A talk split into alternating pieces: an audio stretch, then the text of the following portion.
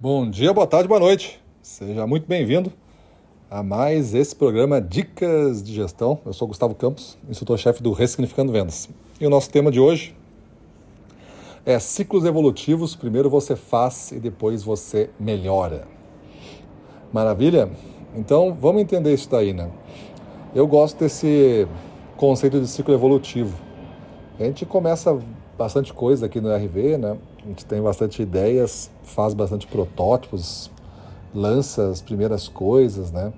E geralmente quando a gente lança, a gente vê que tem muitas coisas para melhorar, vamos recebendo feedbacks, vamos entendendo o que, que a gente está fazendo, no sentido de detalhes, né? no sentido de impacto, e vamos ajustando e melhorando. Por isso que a gente tem como uma prática nossa que todo, por exemplo, um curso Boot Experience, que tem uma revisão anual, ele sempre, a gente tem uma taxa de atualização de 30% obrigatória. Então a gente atualiza o curso em 30%.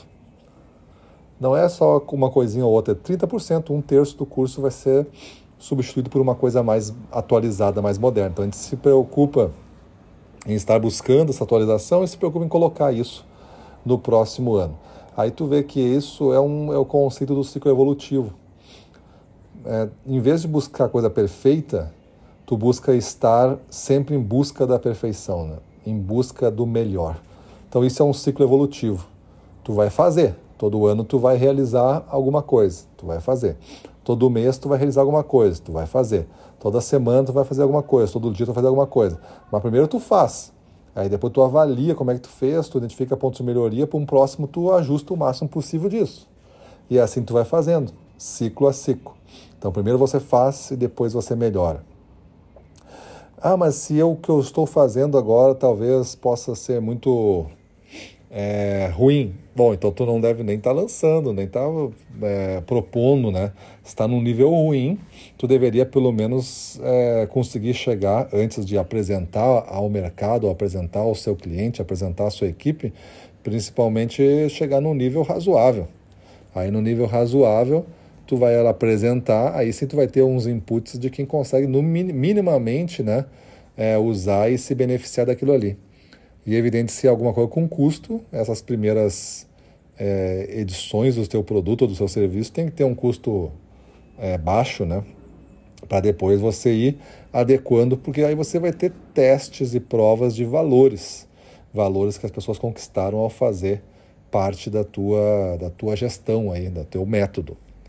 Então, ciclos evolutivos dentro da gestão comercial, que geralmente se encontra numa indústria, alguma coisa assim, é você, por exemplo, aprender a fazer uma técnica de feedback. Aí você vai fazer essa técnica de feedback, talvez não seja a melhor técnica do mundo, porque você não soube administrar ainda muito bem a, a atitude, não soube a técnica, não soube desdobrar bem isso, mas é melhor do que não ter nenhum roteiro.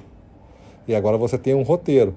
Aí você vai treinar com esse roteiro em ciclos evolutivos, tentando melhorar um pouco a cada vez que você dá um feedback para alguém. Até que o roteiro se torna quase que só um checklist para tu ficar olhando para não esquecer nada. Mas está tudo na tua, na tua cabeça já automatizado. E o roteiro fica só em cima da mesa para tu dar uma colinha de vez em quando. Então isso é o conceito dos ciclos evolutivos. Quantas coisas no teu dia a dia tu pode fazer uso de ciclos evolutivos? Você pode pegar e melhorar o que você está fazendo. É, um pouquinho, 1% melhor cada dia, todo dia, já é suficiente. Mas vai ter alguns dias que tu pode fazer um pouquinho mais, porque parece que a coisa conspira para tu avançar. Então aproveite esses dias, a gente chama de janelas de oportunidade, aproveite essas janelas de oportunidade e avança mais. Beleza? Então é isso aí, vamos para cima deles.